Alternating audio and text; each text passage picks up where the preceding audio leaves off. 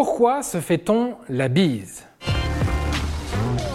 Une, deux, trois ou quatre bises En démarrant à gauche ou à droite En faisant le petit bruit ou pas Bref, vous voyez très bien de quoi je parle, c'est d'ailleurs dans le titre, la bise. Ce petit truc qu'on fait ou qu'on faisait pour se dire bonjour.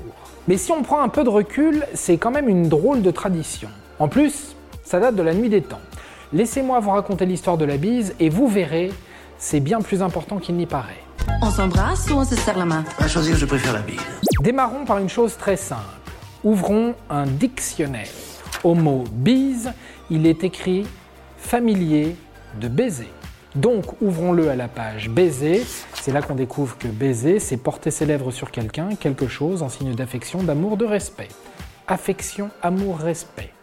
C'est bien avec ces trois mots-là qu'on peut vous raconter l'histoire de la bise. Premièrement, d'où ça vient? Comme souvent, il y a des myriades d'explications. Mais la première serait celle de l'imitation d'un rite animal. Faire la bise serait pour se renifler, se ressentir, reconnaître ou vérifier l'état de santé de l'autre. C'est en tout cas l'hypothèse de la chercheuse américaine Cheryl Kirschenbaum.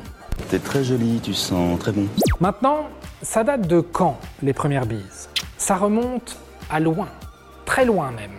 Au 5e siècle avant notre ère, un historien du nom d'Hérodote explique le premier baiser.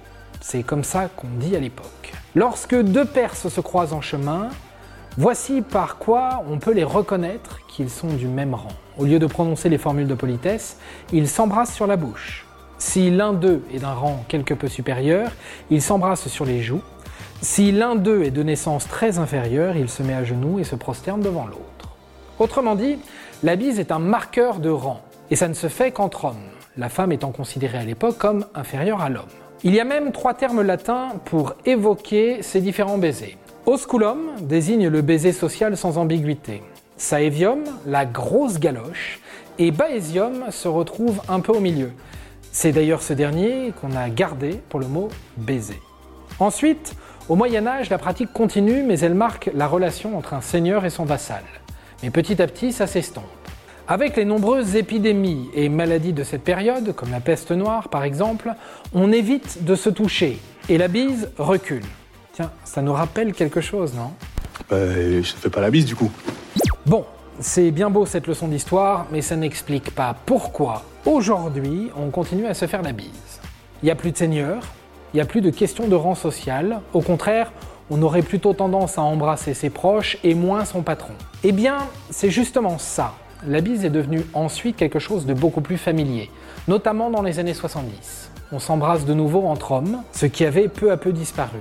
Le geste étant jugé trop affectueux dans une société très hétéronormée. On se fait la bise pour se dire bonjour, pour se féliciter, pour casser les barrières, tout l'inverse de ce qui était prévu au temps d'Hérodote. Faire la bise, c'est aussi une façon d'entrer ou de faire partie d'un clan, d'un groupe. Bon, depuis tout à l'heure, je vous parle de la bise, tout ça, tout ça.